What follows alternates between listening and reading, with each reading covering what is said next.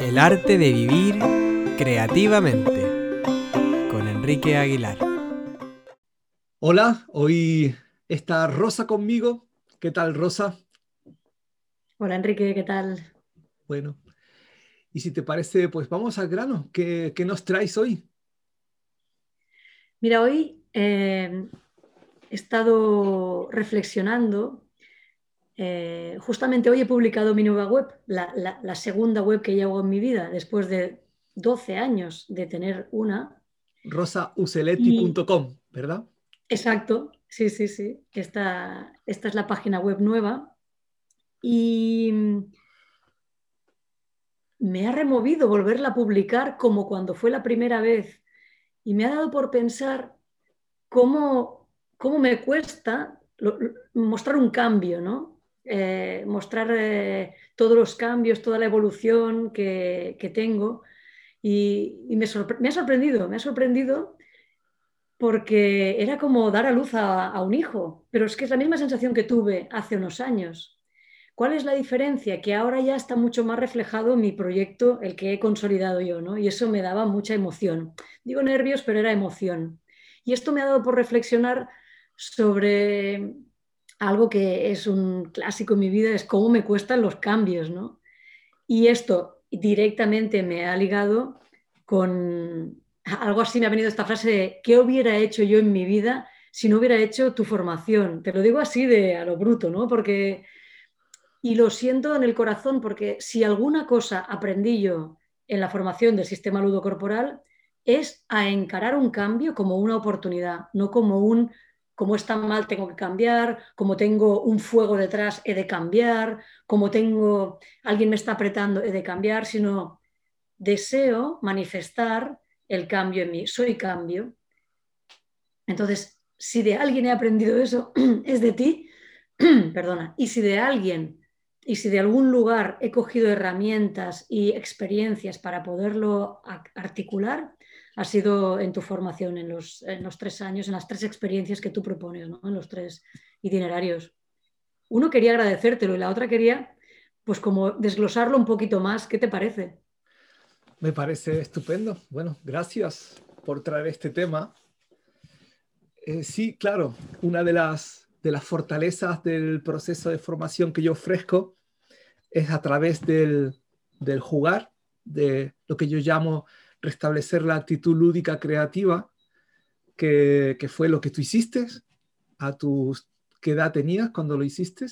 Mira, tenía 38 años y hoy tengo 51, que los cumplí ayer. Claro, justo tú estabas ahí eh, iniciando un cambio eh, eh, en el que este proceso te ayudó a catalizar ese cambio, es lo que tú estás diciendo, ¿verdad? Bueno, ¿y qué hicimos en el proceso? ¿Qué hicimos? Bueno, una de las estrategias que en la primera parte de mi proceso de formación hacemos es ayudar a que los adultos restablezcan esta actitud lúdica creativa, que es volver a reconciliarse con el fluir de la vida, volver a experimentar como cuando fuimos niños o niñas, el que la vida es un movimiento continuo y un fluir continuo. Entonces, cuando esto, eh, en el proceso que tú hiciste, ¿te acuerdas? Lo hicimos eh, no como un concepto, no como una teoría, no como algo que, es, un, que es un proceso cognitivo, sino como un proceso corporal, afectivo, de tal manera que el proceso es vivenciado, es decir, vuelves a vivir eh, este, esta, esta experiencia de fluir. Y cuando eso lo hacemos en el proceso, lo traemos a la experiencia nuevamente, eh, impacta en la persona y eso se lo lleva a la vida. ¿no? Porque la resistencia al cambio, que detrás de la resistencia al cambio está una miedos, inseguridad, unas cristalizaciones en, la energía de la acción, en la energía de, bueno, de, encarar aquello que quieres hacer, se cristaliza, se bloquea, porque, porque hay miedo, ¿verdad? Bueno. Fíjate qué, paradoja, ¿no? Con, estaba reflexionando con lo que dices era como experimentar el fluir de la vida. Cómo de ciega andaba para no darme cuenta que la vida es un fluir, porque es lo más fenomenológico que hay. La vida es un fluir, una cosa va tras la otra, se dan bares en paralelo, vas aquí, vas allá. Pero yo me había construido una especie de burbuja de seguridad, ahora que está tan de moda las burbujas, yo tenía una conmigo misma de seguridades, y digo entre comillas seguridades, ¿no? De, bueno, si tengo un trabajo fijo, una nómina final de mes, unas relaciones estables. Estables quiere decir que no, casi no opino de lo que yo siento o, pienso para no, que no haya un conflicto. Eh, de este tipo de estabilidad me refiero, ¿no? Entonces, efectivamente, el primer año de la formación, que es restaurar esta fluidez en la vida, fue vivencial. Esto fue lo más fuerte. Yo no sabía que estaba haciendo esto que tú estás explicando ahora, pero sí me di cuenta que lo empecé a incorporar en mi vida. ¿Cómo, cómo, me, di, cómo me di cuenta? ¿Qué ocurría ¿no? ahí? Sin desvelar lo que es la formación, porque le quito la sorpresa a la gente y eso es, es un spoiler que no, que no voy a hacer. Eran varias cosas. Una es una propuesta, me lanzo y la hago. Esto para mí es inaudito había que pensarla, analizarla. En mi vida real, la de fuera de la formación, era yo lo pienso, sopeso, analizo, mido consecuencias. Allí no. Allí era una, una propuesta, pam, te lanzas y la haces. Y no hay acierto y error. Esto es lo más grande. No había un acierto y un error, era un sí. Es una, o sea, lo que yo aprendí en esa primera parte de la formación es a entrar en la actitud de sí. Sí, porque empezó a desdibujarse o a desaparecer el concepto de error y empezó a aparecer el concepto de experiencia. Es una experiencia que puede ser grata o ingrata y ahí aprenderás algo. Eso jugando, o sea, es que me sale como no te lo pierdas, o sea, jugando, eh, inventando, creando, entrando en el absurdo, fabulando, eh, me meto en una historia de uno, creando aventuras. Eso me permitió a mí eh, adquirir la actitud de sí que he necesitado estos años para ir combatiendo todos los nos que el miedo me tenían cristalizada. Sí, lamentablemente estamos llenos de noes, que por educación desde pequeñitos nos fueron diciendo no a esto, no a lo otro, no, no, no, no para padres y educadores nos fueron diciendo no es con buena intención, para encauzar, canalizar nuestra conducta, nuestra energía hacia lo que el adulto, los adultos consideran que es lo adecuado para ese ser jovencito, niño o niña. Claro, esos no es que se cristalizan en creencias. Luego, en la vida adulto es inmovilización, es poco margen, poco, poco margen de maniobra. Por eso es tan importante, yo creo que en el, en el proceso de crecimiento de una persona, pasar por un proceso donde se restablezca esta actitud del sí, nuevamente, restablecer una actitud positiva, pero no como el pensamiento positivo, con todo el respeto de ahora sobre mi pensamiento del no construye un pensamiento del sí, no desde el pensamiento, sino desde una actitud corporal, energética, en el que sí, en que la acción compense y equilibra la creencia o que la propia acción eh, confronta la creencia del no. Entonces uno mismo, yo, yo he observado durante muchos años las personas como la propia experiencia cuando fluyen, ¿no? cuando, la, cuando, la, cuando una persona entra en un proceso con la música, con el juego y, y está una hora, dos horas fluyendo y cuando termina está pleno, se siente pleno. Y entonces esa persona por sí misma dice, ¿cómo es que esto no lo tengo en mi vida? Y ahí entra la confrontación de la propia vivencia que tiene la persona con su propia creencia. Entonces, no es una confrontación que viene de fuera, es una confrontación que hace la propia persona cuando compara, contrasta una experiencia con la otra. Es muy interesante esto. Por eso yo defiendo mucho la, la importancia dentro del mundo terapéutico, del crecimiento personal, de tener experiencias, experiencias eh, eh, positivas, activadoras del potencial. Una experiencia activadora del potencial, es decir, todos tenemos el potencial de entrar en, en, el fluir. Todos tenemos el potencial del cambio, de dejarme llevar, de entregarme a la deriva de, de la vida. Eh, entonces, oye, si tienes ese potencial, vamos a activarlo, ponerlo en la actividad, porque entonces te darás cuenta que lo tienes. Y esta es la clave, de, una, de la, una de las claves de la estrategia del trabajo en ludo corporal, que es poner en contacto a la persona con ese potencial que lo tiene inhibido en su vida. Cuando se activa ese potencial, en tu caso fue una, un, reconsiderar eh, el, cambio como algo malo y decir, no, puede ser, es un movimiento que me, me, lleva a evolucionar, porque aquí lo he hecho y me ha sentado bien, ¿por qué no lo voy a llevar a mi vida? Entonces, tú lo hiciste y a dónde te llevó. Todavía, eh, fíjate que eh, me, enamora este discurso, realmente todavía sigo enamorada, no, no eh, de, este discurso de la activación de, los de la potencialidad, del, fluir.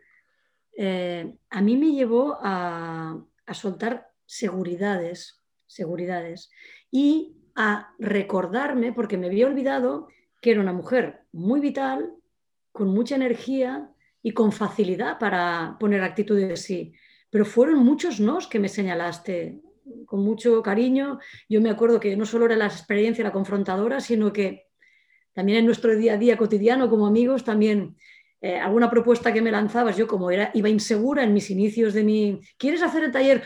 Uy, mm, no, me mirabas y digo, hostia, he dicho no.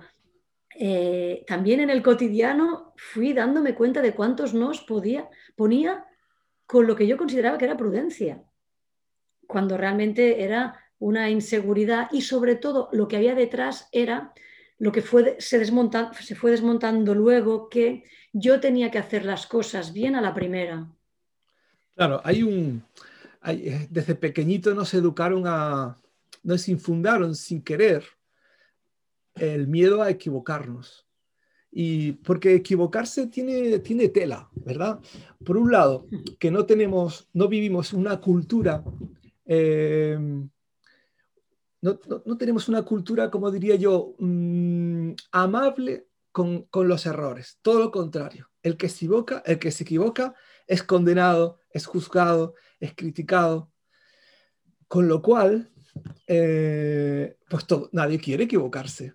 Sin embargo, el error, ¿qué, implica no querer equivocarse? El inmovilismo. Este es, este es el drama. Si no no, no hago porque puedo equivocarme.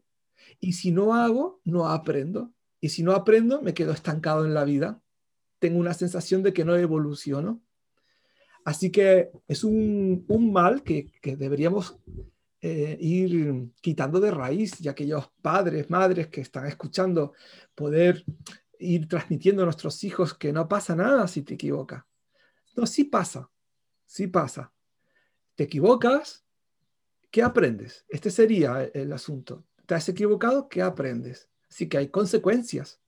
Lo, que, lo, problemático es eh, recibir el juicio de los otros y el rechazo de los otros. Eso sería lo que hay que erradicar y cambiarlo por, bueno, me he equivocado, ¿qué aprendo? si me caigo, me levanto, ¿qué aprendo? Esto sería eh, es, fenomenal si una generación, si la generación de adultos de ahora transmitiera esto a la siguiente generación para que evolucionen de su propia experiencia, aprenden de su propia experiencia. También hay un miedo muy arraigado, muy, muy instintivo, muy de supervivencia, que está asociado al miedo a equivocarte, porque somos seres sociales. Necesitamos al grupo para vivir. Eh, antiguamente sin el grupo, bueno, y ahora también. Lo que pasa que en, nuestros orígenes evolutivos, si te salías del grupo, si el grupo te rechazabas, directamente era la condena a la muerte. Hoy en día no te mueres físicamente, pero cuando una persona se sale del grupo, se queda aislada, sí que tiene una, una muerte psicológica, emocional, y vive en depresión o en soledad, que es un síndrome de estos tiempos, porque no nos morimos físicamente, pero en nuestros orígenes evolutivos nos moríamos si no estábamos con el grupo. Con lo cual, el grupo es muy importante, lo que representa el grupo para nosotros es muy importante. No queremos ser juzgados. Por eso ya yo lo observo en mi hijo, en su grupo de, amigos. Tiene mucho miedo a equivocarse, aunque la madre y el padre, que soy yo, intentamos educarle en que, en que, bueno, no pasa nada, que aprendes todo esto que estoy diciendo, pero yo veo en mi hijo que tiene mucho miedo de equivocarse y lo, yo lo enlazo con este instinto de supervivencia que, es normal que tengamos miedo, pero ahí está la conciencia, el darnos cuenta de que el miedo a equivocarnos nos está impidiendo. Cuando la gente, mucha gente que viene a mi proceso, vienen con estos miedos, ¿no? Este miedo, ¿lo haré bien, lo haré mal?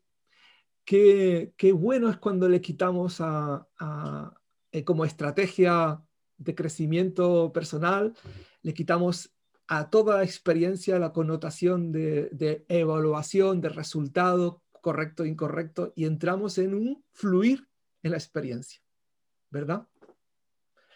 Si esto fuera la vida, es que la vida, si nos la tomamos así, eh, es mucho más agradable porque hay muchas cosas de llegar a un puerto también.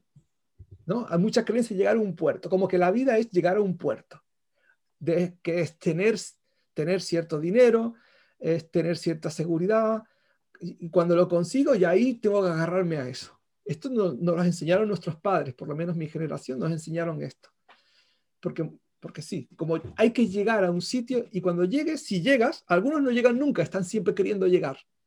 Otros llegan jóvenes, tú llegaste a un puerto joven, llegaste a un estatus, con treinta y pico años tenías un estatus, eras consultora en la, en la Caixa, tenías un, nivel eh, económico importante, un piso en propiedad, habías llegado a un puerto. Entonces ya está, la vida se acabó ahí ya.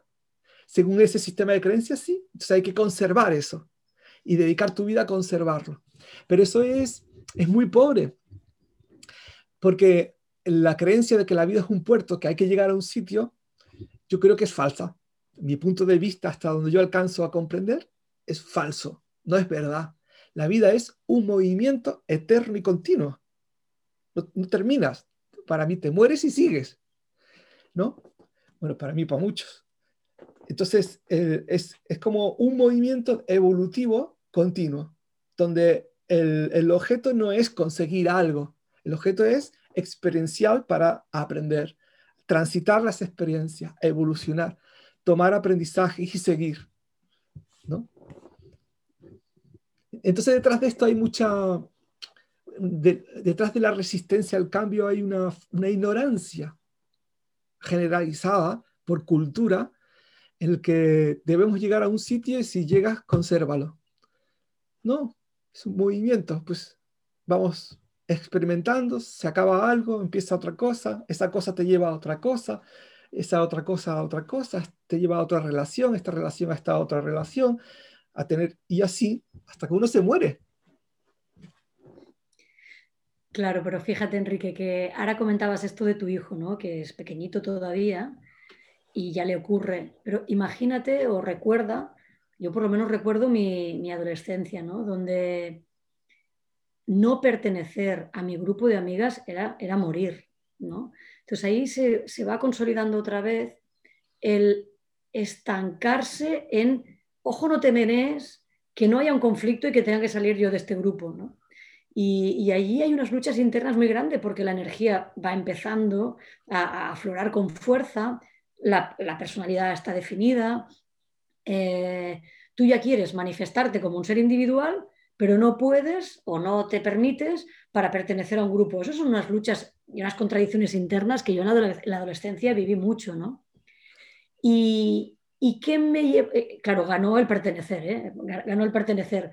No, fui tan corajuda, no, fui tan valiente de, yo definirme ahí como tal. Y, claro, ahí ¿qué, se ancló, qué se cristalizó. Se cristalizó el no expresar como yo me sentía, sobre todo no expresar los conflictos. o sea, el mundo emocional quedó muy, muy hacia mí, yo conmigo misma, pero no hacia afuera. Empecé a hablar de otras cosas.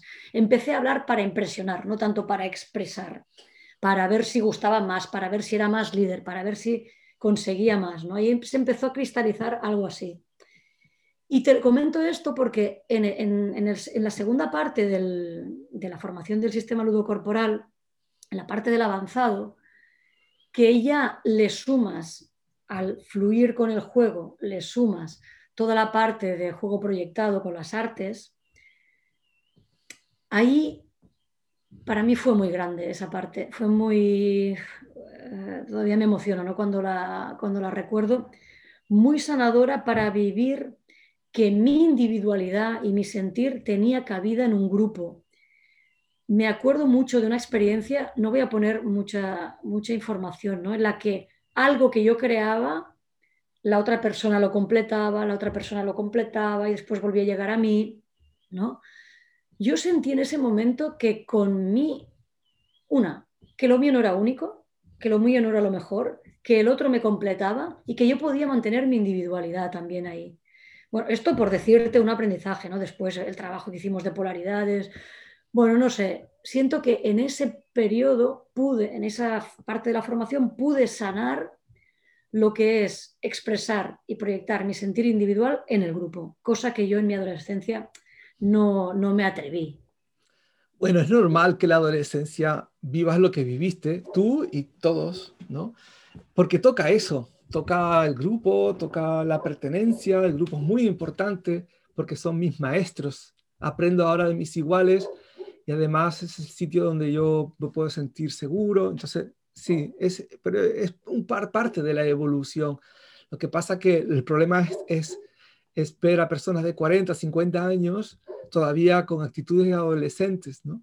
Donde todo es el grupo y, bueno, que, que claro, en, en, el proceso, en el, en, el, en el, proceso avanzado, cuando ya en la, en la formación vamos avanzando, vamos al adolescente y ahí trabajamos con los retos creativos para romper límites y, también para aprender a equilibrar tres dimensiones, que es la dimensión del yo, la dimensión del yo tú y la dimensión del nosotros, ¿no?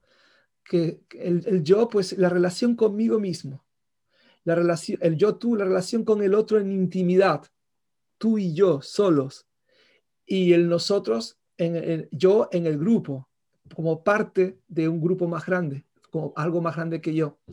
Entonces, eh, jugamos mucho durante todo el proceso a, a estos tres niveles, ¿no? Eh, a estos tres niveles de relación. Y que entonces hay personas que se ven muy, muy bien en el yo, yo solo, yo estoy muy bien, pero cuando va al nosotros se pierde. O al revés, yo, yo, yo, yo no me, cuando yo estoy solo no me encuentro, solo, solo estoy cuando en nosotros. O en el yo tú no puedo, no puedo soportar la mirada al otro. Y otros solamente encuentran la seguridad en la intimidad del yo tú. Bueno, muy interesante jugar a todo esto, porque cuando una persona va equilibrando y va pudiendo entrar en el, y equilibrando estas fuerzas, ¿no? Estas, estas relaciones eh, del yo, yo, tú y nosotros, y puedes acceder a todas, una persona se equilibra, encuentra un equilibrio completo, ¿no? Encuentra más recursos, se encuentra mejor en cada situación.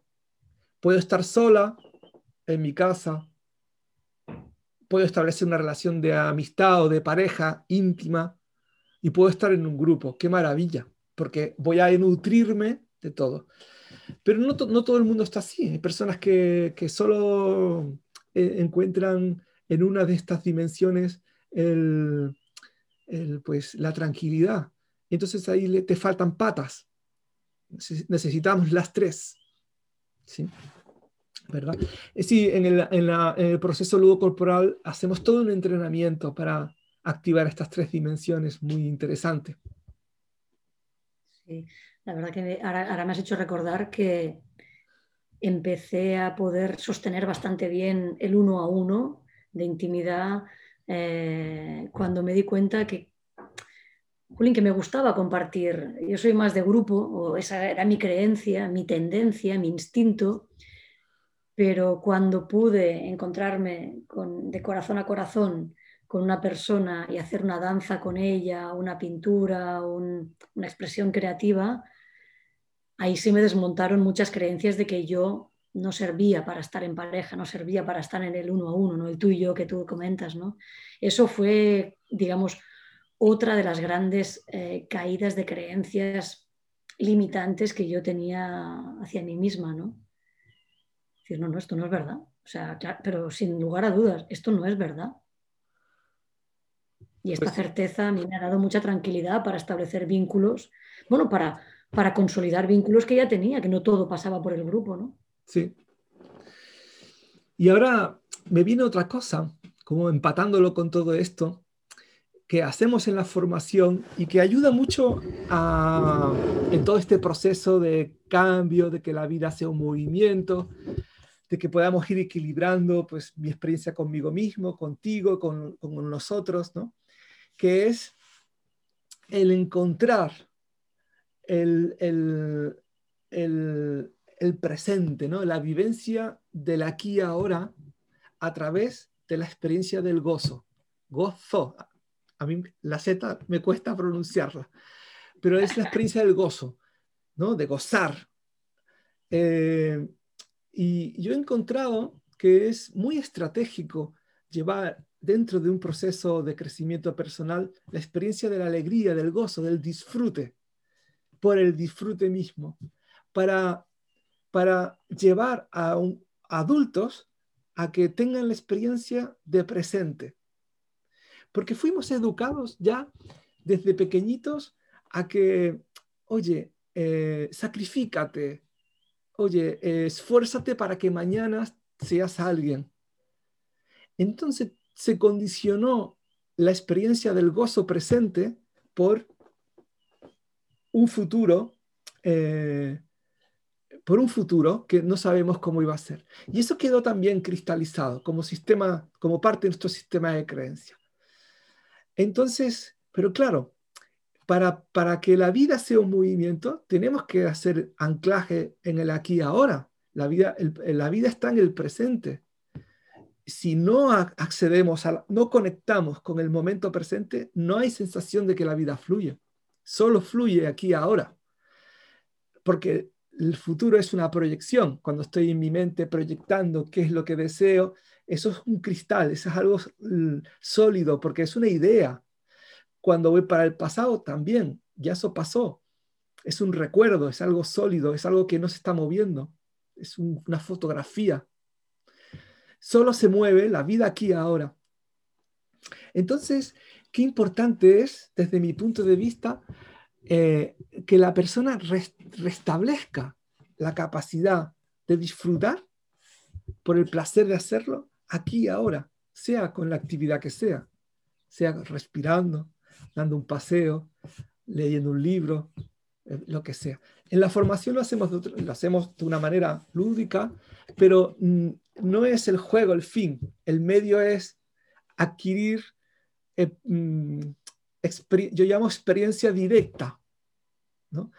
Estamos, estamos viendo un, un paisaje y, y muchas personas cuando ven el paisaje están analizando el paisaje, están interpretando, diciendo qué bonito, qué feo, poniéndole etiquetas, pues el año pasado estaba mejor, vamos al futuro, vamos al presente. Sin embargo, está la experiencia de, eh, veo el paisaje y, wow, lo siento, me impacta, me desbordo, lo respiro, lo huelo. Todas esas son experiencias aquí ahora presentes. Es que ahí es donde encontramos la chispa de la vida, en este momento de abrirme a la experiencia directa. Entonces, en, el, proceso que yo ofrezco de ludo corporal, hacemos mucho trabajo de experiencia directa, de buscar este, esta espontaneidad aquí ahora, que no te dé tiempo ni a pensar de dónde viene ni a dónde va, sino aquí ahora, y, permanecer el máximo de tiempo posible ahí como un entrenamiento, como meditadores que están ahí entrenando esa presencia, pero desde el movimiento, lo hacemos moviéndonos. Y qué, qué importante es para que las personas se reconcilien con que la vida es, es, es hermosa, porque cuando tú, te reconcilias con que la vida es hermosa, claro que vienen momentos difíciles, cada que viene enfermedad, cada que viene crisis, ¿no? Porque estamos aprendiendo continuamente. Pero ahí te recuerdo de, bueno, hay, la, en la vida, la vida tiene esta polaridad.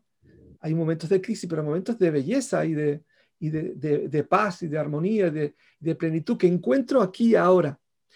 Un adulto que no, no tiene ese anclaje, no tiene ese poder conectar con este momento presente, tiene una sensación de que la vida es, es, es un, como decían los antiguos, nuestros abuelos, la vida es, como decían, una frase que no me sale. Un valle de lágrimas. Esto, la vida es un valle de lágrimas. En la vida hay lágrimas y en la vida hay alegrías y risas, ¿no? Como que hay todo. Pero cuando la vida es un valle de lágrimas, es quiere decir que no tienes acceso al momento presente, que es donde está el gozo de vivir, es donde está la chispa de la vida. Entonces sí que es muy importante desde mi punto de vista que nos entrenemos, que aprendamos a conectar con eso para que la vida tenga un sentido. El sentido de conectar con la vida misma. ¿Mm? ¿Tienes un espíritu por ahí? Miraba hacia el techo porque mi vecino se ha puesto a hacer obras ahora y no sé si el ruido va a interferir en la, Está bien. en la charla.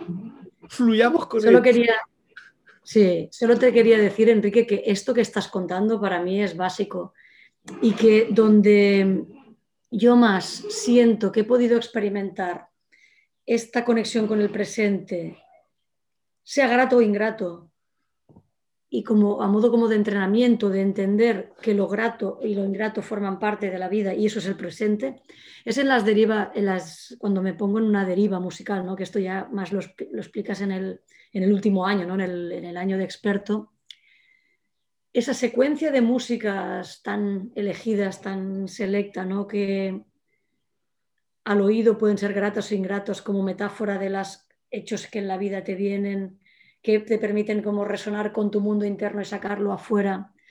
Este entrenamiento para mí es único, es, es, único para poder entender que si te pones una actitud de sí, tanto a lo grato como a lo ingrato, que es tela marinera ponerse en esto, se requiere bastante entrenamiento de vida, yo creo, puedes decir que la vida es gozosa, porque no es que encuentres gozo en estar pasando un momento mm, difícil, es que no te opones.